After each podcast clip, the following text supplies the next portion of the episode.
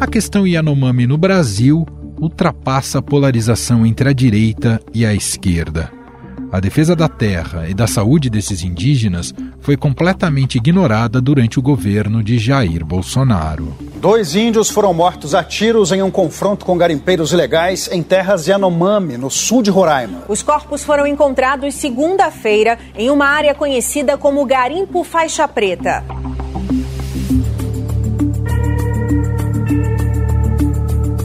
Relatórios enviados pela FUNAI sobre o crescimento do garimpo ilegal em terras Yanomami foram deixados de lado pelo Ministério da Justiça. A inspeção do órgão também flagrou os impactos ambientais dos garimpos, que, por consequência, afetam a saúde dos Yanomami. Além de contaminar rios, o garimpo ilegal leva doenças às comunidades indígenas e prejudica áreas de caça e lavoura. O estímulo ao garimpo levou 570 crianças Yanomami à morte por causas evitáveis, segundo o site Suma Uma. A terra indígena Yanomami está sob emergência em saúde pública. A falta de assistência médica nos últimos anos provocou a morte de crianças e adultos com desnutrição severa, verminose e malária.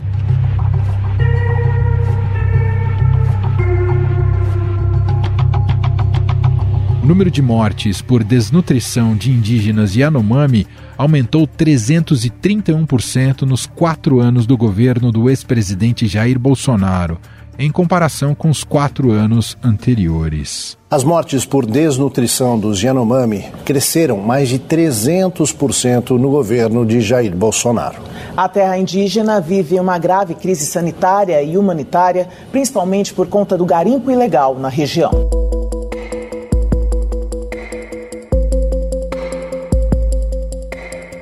Início do governo Lula, a Polícia Federal travou uma guerra contra os garimpeiros, destruindo mais de 300 pontos de extração de minérios em terras indígenas.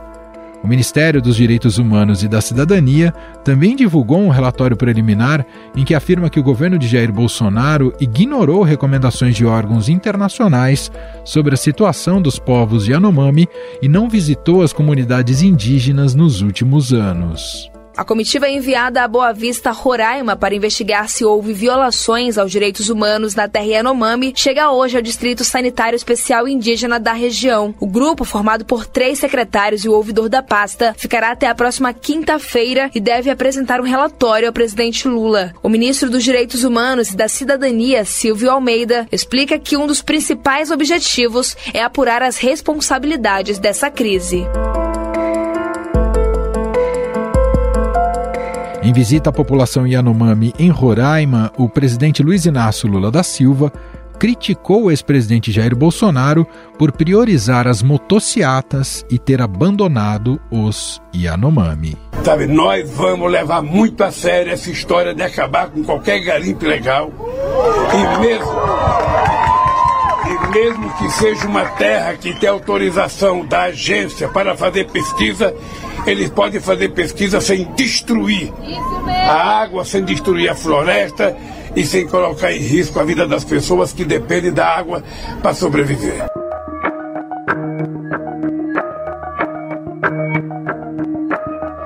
No entanto, apesar das repetidas promessas presidenciais de melhora das condições de vida dos Yanomami, documentos, relatos e imagens apontam que a situação continua alarmante. Segundo o Ministério da Saúde, em 2023 foram registradas 368 mortes entre os Yanomami. O número é maior do que os 343 óbitos registrados em 2022. De acordo com a pasta, houve uma queda de 35% no número de crianças Yanomami mortas por desnutrição em relação a 2022. Ainda assim, 29 crianças da etnia morreram por algum tipo de desnutrição em 2023. Em janeiro deste ano, o governo anunciou uma série de medidas como forma de tentar resolver a crise na terra Yanomami.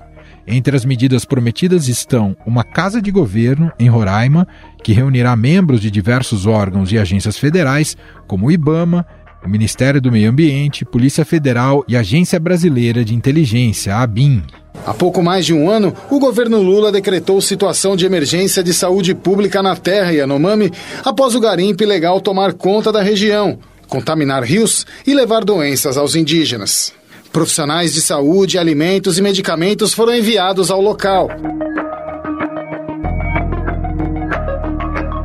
Agora, uma investigação do Estadão mostrou que ao longo de 2023, a unidade do SUS voltada ao atendimento dos Yanomami em Roraima descartou centenas de milhares de unidades de medicamentos, alguns deles ainda dentro da data de validade. Há inclusive casos de medicamentos de alto custo que foram jogados fora após passarem da data de validade. Quem nos conta mais sobre essa história é o repórter do Estadão em Brasília, André Schauders, que, junto com o repórter Gabriel Souza, investigou essa grave situação. Durante o bate-papo com André, vamos ouvir também o relato do indígena Júnior Ekurari Yanomami. Olá, André, tudo bem? Olá, Emanuel, tudo bom? Tudo ótimo. Bom, na sua reportagem, essa reportagem que você assina com, com Gabriel de Souza, né, publicada no Estadão, as pessoas podem consultar no estadão.com.br. Vocês relatam uma grande quantidade de remédios descartados na terra Yanomami. Começo te perguntando, Schauder, você dá um pouco da dimensão disso, né? Quantos foram exatamente descartados e por que eles foram jogados fora? Se foi perda de validade e tal. Na verdade, todas essas informações foram prestadas por meio da Lei de Acesso à Informação e elas vieram na forma de umas tabelas assim meio meio confusas, né? a gente compilou tudo e são pelo menos 257 mil itens, né? E aí um item pode ser desde um stent, um teste rápido de Covid, até uma, um, um comprimido de, de ivermectina ou de, de cloroquina, de Paxlovid, de vários tipos de medicamentos, até antidepressivos, antibióticos, medicamentos para diabetes também todo tipo de, de medicamento e insumo de saúde, inclusive fio cirúrgico e outras coisas também. Uhum. Bom, então 257 mil, não é nada desprezível. E você já deu alguns exemplos é, de tipos de remédios. Tem, tem alguns que tem uma quantidade mais elevada que te chamou a atenção, pelo que você depurou dessa tabela, Shoulders? Sim, então, é, de longe parece que o item mais comum de ser descartado, Manuel, foi a ivermectina, né, que é um vermífugo. Na verdade, assim, só para explicar para o ouvinte, são dois conjuntos de tabelas aí dentro dessa resposta, né? Um deles lista só as coisas descartadas em 2023 e menciona 150 mil itens, e o outro, que são, é, são várias tabelas, são um pouco mais de 50 tabelas, quando você soma tudo, dá esses 250 mil que eu falei, 257 mil. Então, é, o medicamento mais comum em ambos os casos é a ivermectina, esse vermífugo, né? São 48.200, pouco mais de 48.200 comprimidos. Em seguida vem a cloroquina, com 12.500 comprimidos. Ambos os, os, medicamentos eles têm uma finalidade. A cloroquina, por exemplo, é usada para o combate, para o tratamento da malária, né, que é comum ali na região de Roraima. Mas tem que lembrar também que o governo de Jair Bolsonaro é, apostava nesses dois medicamentos como um tratamento off-label para a Covid-19, embora nunca tenha sido comprovado a efetividade das duas para tratar essa doença. Veio alguma justificativa formal, técnica, do porquê do descarte? Eu até mencionei aqui fora da validade, é um dos que eu imagino que deve, deve ser um dos motivos para descartar esses remédios. Mas é, veio alguma justificativa nesse sentido, Chalders? Então, quando o Ministério responde o pedido de lei de acesso, eles dizem que uh, ou é porque passou da validade, e parece que esse é o caso mesmo da grande maioria desses medicamentos descartados, perdeu a validade, e também é, eles dizem que pode ser também porque ele foi mal acondicionado e aí o lacre foi rompido, a embalagem foi se deteriorou, e isso justificaria também o descarte, né? A gente conversou com um professor é, médico da UFMG que, que é da, do departamento de farmácia, né? E ele explicou que em ambos os casos isso é um problema, demonstra uma falta de planejamento, porque o normal, segundo ele, seria, é, ao perceber que não vai ter demanda para esse medicamento, você enviar ele para outro lugar onde ele é necessário. É o professor Gerson Pianetti. Agora, o que chama atenção também, Manuel, é que esses medicamentos a maioria, 86% deles, perdeu a validade no ano de 2023. E isso significa o quê? Significa que eles estavam válidos em 2022 e 2021, que eram anos nos quais, segundo os Yanomami, faltou medicação lá. Eles não foram disponibilizados e agora em 2023 eles perderam a validade e foram jogados fora.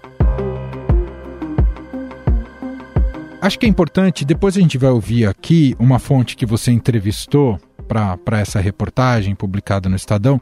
Mas antes eu queria te pedir, Chalders, né, e um pouco você já disse, um pouco do contexto da, da situação. Né? A gente está falando de uma região do país remota em que há uma grave crise humanitária. Então, quando a gente fala de descarte de remédio, é um contraste absurdo diante dos problemas enfrentados pelos indígenas que habitam ali, correto? já é de anos, né, a crise humanitária lá enfrentada pelos Yanomami. Recentemente ela voltou à baila quando vieram dados também via lei de acesso à informação mostrando que houve um aumento nas mortes dos indígenas em 2023. Foram 363 indígenas mortos é, no ano passado, uh, ante 343 em 2022. E assim, a gente está falando de uma população de pouco menos de 30 mil pessoas.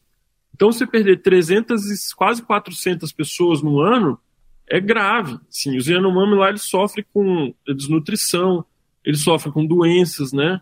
Eles sofrem com o ataque mesmo, até assim, episódios de violência provocado pelos garimpeiros, e ela vem se agravando, né? Sim.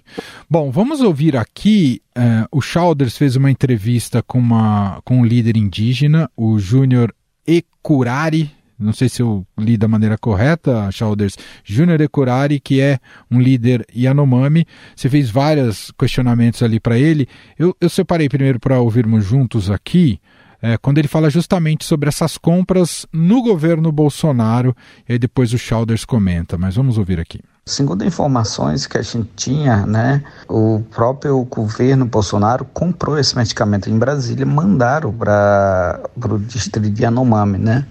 E esse medicamento não chegou. Alguém recebeu, desviaram, ficaram na casa. Todo medicamento é vencido, eles têm um controle, né? Eles não jogam na casa do outro, né?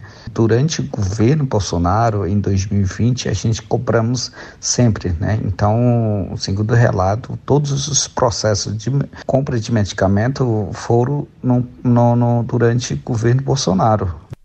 Tá aí, um pouco que corrobora aquilo que a gente estava conversando, dada a, as datas de descarte de validade desses remédios, não é, André?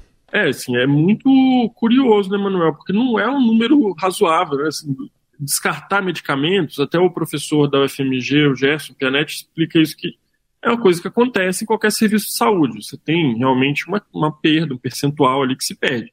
Agora, não nesse volume, né? Então, assim, isso mostra que houve ali algum erro de gestão, porque se você tinha, ao mesmo tempo, as pessoas reclamando da falta de medicamento, né, ir no posto não ter um vermífugo, não ter uma coisa simples, é, e depois essa quantidade ser jogada fora, então algo foi feito de forma errada.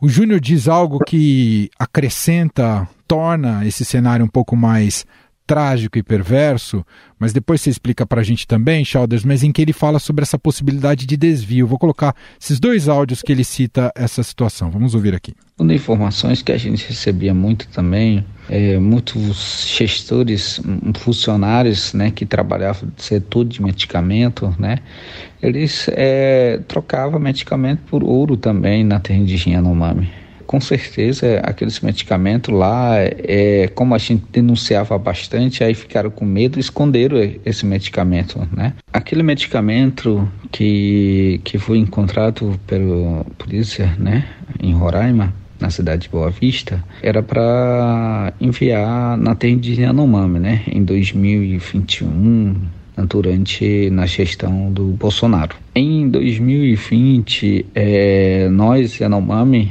cobramos muito, né? Nós que medicamento estava faltando muito na terra indígena, né? Muita gente, muitas crianças é, morreram, né? Por falta de medicamento, né? Antibiótico, né? A, a citromicina e medicamento de febre e outros medicamentos, né? Aquele que lá para controlar. Aquele ano lá em 2020, 21, 22 faltou bastante medicamento na, nas comunidades, né? E eu mesmo denunciei bastante, né? Por falta desses medicamentos. E Polícia Federal, Ministério Público Federal começaram a investigar e descobriram, né? Que tinha muito é, coisa errada, desvio de medicamento, né? Contra é, entre empresários, entre gestores, né? Muito bem, ouvimos mais alguns depoimentos colhidos pelo André Schauders, que está aqui com a gente, conversando com a gente hoje, o Júnior Ekurari e Yanomami. Ah, nesses áudios chama atenção porque ele traz outro viés, além da má gestão, né, da suposta má gestão, mas ele fala também da possibilidade de desvio, né, e pensar em desvio aí teria a corrupção dos próprios gestores, ele fala até em ligação com garimpo. O que deu para apurar também nesse sentido nessa reportagem, Shelders? Primeiro que essa questão que ele menciona da casa em Boa Vista, né, foi agora em, no dia 31 de janeiro. A Polícia Civil de Roraima estava fazendo uma operação lá para combate ao tráfico de drogas, e aí eles encontraram realmente numa casa abandonada lá vários sacos de medicamentos, assim, vencido, né, e tal. Ou seja, não foi descartado da forma correta. E é, existe, assim, uma, uma operação em curso por parte da Polícia Federal sobre isso, é, e em 2022, no final de 2022, eles deflagraram uma operação, chamada Operação IOASE, para apurar exatamente isso. Assim, o que, que eles conseguiram descobrir até agora? Que parece que havia da parte dos gestores responsáveis, né, um conluio com uma empresa que deixou de entregar os medicamentos. Então a empresa fechava um contrato para entregar uma quantidade X e entregava só 30% disso, né? Então foi a primeira fase no fim de 2022, teve a segunda fase mais recentemente, visando aí a lavagem de dinheiro derivada desse esquema.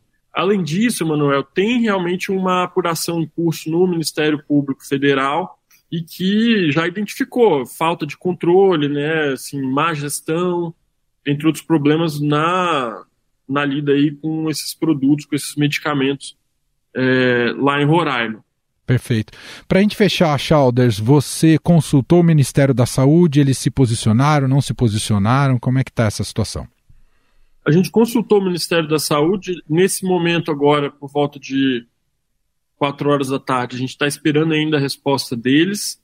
Parece que vai vir sim uma resposta. Eles, eles não conseguiram compilar os números, né? Que a gente uh, mostrou aqui, mas eles disseram que é, houve sim descarte. Disseram que o, o medicamento Paxlovid, por exemplo, que foi jogado fora, ele não foi, ele, não foi usado porque não houve necessidade de ministrar aquele, aquela dose de medicamento ali ela foi descartada e disseram ainda que, assim, porque as tabelas também incluem alguns medicamentos que estão dentro do prazo ainda, coisa com vencimento para 2024 até 2027. E aí eles disseram que nesse caso é um erro de digitação. Então, assim, eles já estão vencidos e foram descartados por estarem vencidos, venceram ao longo de 2023, só que houve um erro de digitação ali. Só que isso é uma fração muito pequena, né, do total. O Ministério basicamente admite né, que há um problema, mas eles não conseguiram deixar um número para passar para a gente. Colher um último comentário seu, né, que tudo isso só é possível, como você mencionou na sua primeira resposta, graças à lei de acesso à informação, que é um instrumento rico e poderoso nessa vigilância do Estado e dos governos e que os repórteres, não só os repórteres, a população como um todo, mas especialmente a imprensa, tem à disposição. Queria que você falasse um pouco sobre esse aspecto que está muito vinculado ao dia a dia do trabalho de reportagem, não é, Chalders? Pois é, Manuel. Lei de acesso à informação é uma, um instrumento que a gente usa constantemente aqui. O Francisco Leale, que é coordenador aqui em Brasília, ele, inclusive, é especialista nisso, nesse tema da lei de acesso. A minha própria monografia de conclusão de curso foi sobre a lei de acesso também. Uau! Aqui, é. Então, até mesmo a questão dos óbitos de Yanomami também foi, foi um pedido de lei de acesso feito pelo, pelo site Poder 360, que revelou aí esse aumento, né? Sim. No número de indígenas mortos. Então, sem dúvida, é fundamental. A gente, sem lei de acesso, a gente uma parte importante do nosso trabalho ficaria comprometida aqui. André Schalders, repórter Estadão, diretamente de Brasília, compartilhando um pouco dessa sua apuração, dessa sua reportagem, que, repito, também você pode ter mais detalhes na publicação no estadão.com.br. Schalders, muito obrigado aqui por participar do podcast mais uma vez. Um abraço para você e até a próxima. Obrigado, Manuel. Até mais.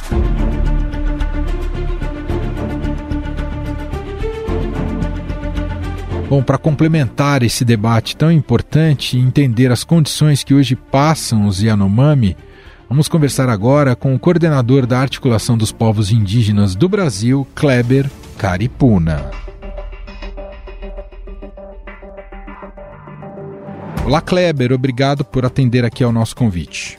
Olá, Emanuel, tudo bom? Kleber, mesmo com a troca de governo né, e uma maior atenção ao território indígena Yanomami, a crise humanitária persiste ali né, e com índices bastante preocupantes. Né? 2023 apresentou o maior número de mortes de indígenas desde 2018, mesmo com as operações federais recentes.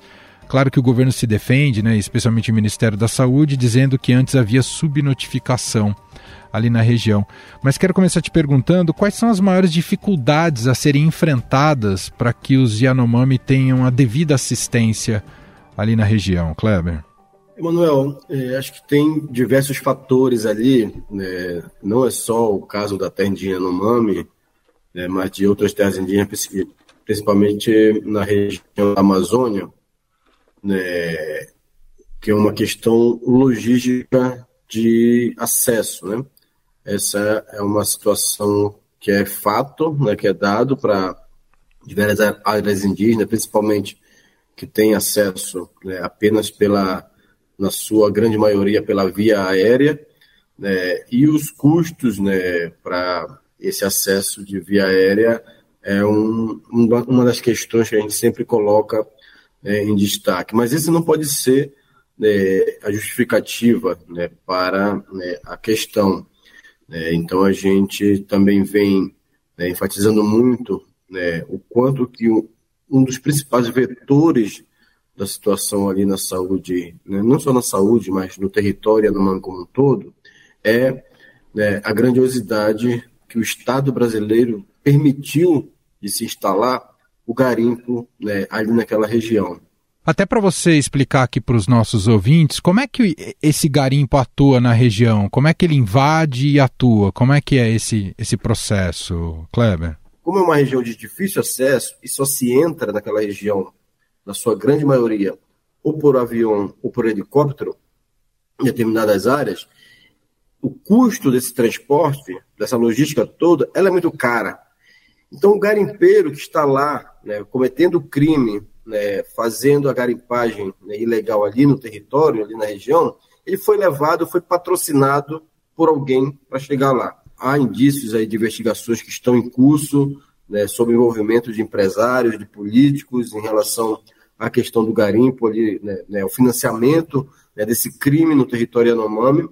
Então, o garimpeiro ele chega lá a partir né, de um agente patrocinador que custeia toda essa logística para esse garimpeiro se instalar no interior da terra indígena com maquinário. Veja só, nós estamos falando de maquinário pesado, estamos falando de tratores grandes, né, de motores gerador de energia, de bombas, enfim, de toda uma estrutura que é montada que o garimpeiro em si, que é o, o explorador, né, a mão de obra que está ali no garimpo, ele também é um pobre coitado, só que é um pobre coitado que está cometendo um crime também. E o garimpo instalado lá dentro do território, né, no interior da terra indígena, e operando, ele traz toda essa destruição do meio ambiente, né, com toda a remoção, toda a reviravolta que se faz no, na área onde esse garimpo está atuando e contaminando né, os solos, os rios, enfim, a saúde do povo Yanomami. Uh, você destacou, Kleber, essa, essa questão da ausência do, do Estado. Queria te ouvir um pouco voltado mais para o aspecto da, da saúde pública. A estrutura nessa, e, e você destacou também a dificuldade de acesso e de logística ali na região. A estrutura especificamente para atendimento à saúde é muito aquém do que precisa para os povos indígenas que ali vivem da, da terra Yanomami, Kleber? Eu acho que precisa melhorar bastante ainda, né? Especialmente da saúde indígena, né? Eu acompanho essa discussão já de longas datas, né? A saúde indígena ela tem um subsistema próprio, né? Dentro do, subsistema, do, do Sistema Único de Saúde, dentro do SUS, e uma política nacional de atenção à saúde indígena própria. Isso desde a né, da década de 90. Agora, com a CESAI, ao longo desses anos todos, nós passamos por avanços, né? Isso há de se reconhecer, e avanços que foram perpassando né, vários governos. Tivemos um êxito muito grande com a criação da CESAI, da Secretaria Especial de Saúde Indígena, no âmbito do Ministério da Saúde, como responsável para implementar a política de saúde indígena né, e toda né, a demanda existente da saúde, seja na, na atenção, né, seja na, na, na questão da, da das unidades de, de, de, atendimento, medicamentos, né, enfim, todo esse aparato logístico, demos uma melhoria, mas é óbvio que sempre se precisa melhorar, né, que nós estamos falando de populações indígenas que vão crescendo, populações indígenas que vão crescendo em número de aldeias, e quando se há esse crescimento, né, é, mesma, é o mesmo, é, é, em comparação, é o mesmo cenário com a sociedade envolvente como um todo, né? acho que o Estado brasileiro, especialmente o governo federal, né, talvez não acompanhou né, adequadamente esse crescimento. Né, e aí vem sempre né, entrando e saindo do governo para tentar né, ir adequando isso, mas muito ainda é, aquém. Né? E aí, específico sobre a questão da terra de Yanomami, né, para além da dificuldade de logística, né, essa dificuldade de segurança, né, nós temos relatos de equipes de saúde que estão dispostas a entrar para atender, para fazer o atendimento em área remota, em áreas que às vezes não tem uma unidade de saúde né, plenamente estruturada, né, mas estão dispostos aí, porém há um risco grave de segurança, né, com garimpo operando do lado. Esperamos que agora, né, com esse anúncio né, recente do governo né, da construção de uma, né, de uma casa de governo de referência ali no Estado, tem um anúncio agora da construção do primeiro hospital né, de referência né, para saúde indígena ali na região, enfim, os anúncios que estão tendo sobre né, estruturar melhor né, as unidades de saúde no interior da terra indígena, consiga dar conta né, de melhorar. Quais são as, as principais causas? O que mais mata indígenas hoje, Kleber? É, é desnutrição ou, ou é alguma doença infecciosa? Veja, Manuel, a gente precisa olhar essa, responder essa pergunta com um olhar né, diferenciado para as diversas regiões, né? Entendi. No caso ali do povo Yanomami, tem um problema crônico causado, como eu falei, pelo principal vetor que é o garimpo, e o garimpo traz muito problema de malária. A comunidade indígena parou por algum tempo de trabalhar a sua, né, o seu modo tradicional né, de sobrevivência, ou seja, parou de fazer né, os seus roçados, né, parou de produzir seu alimento próprio, natural, e o que gera uma dependência de alimentos industrializados e que muitas das vezes, né, não estamos falando do povo Yanomami, que é um povo ainda de recente contato, né? Então, um povo que né, não tem toda essa familiaridade né, com né, alimentos industrializados, alimentos que fazem mal à saúde para o povo indígena, fazem mal dez vezes mais.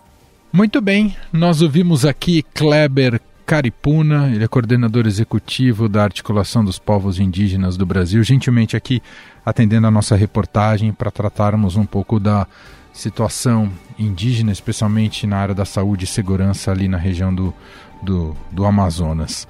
Kleber, muito obrigado aqui pela entrevista, pelos esclarecimentos. Um abraço e até a próxima. Eu que agradeço, Manuel. Um abraço para você e para todos que nos, que nos ouvem.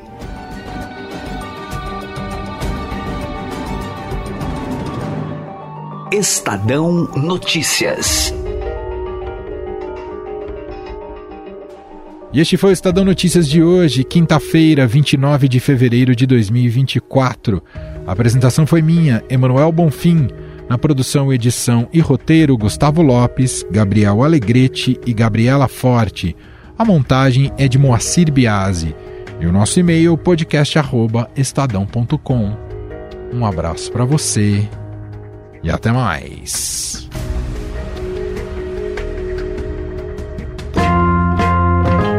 Estadão apresenta o podcast No Ritmo da Vida, com Antônio Penteado Mendonça. Uma série que trata de diferentes aspectos do cotidiano, com temas que buscam melhorar a qualidade de vida e as expectativas das pessoas, entrevistando convidados renomados para tratar dos mais variados assuntos do dia a dia.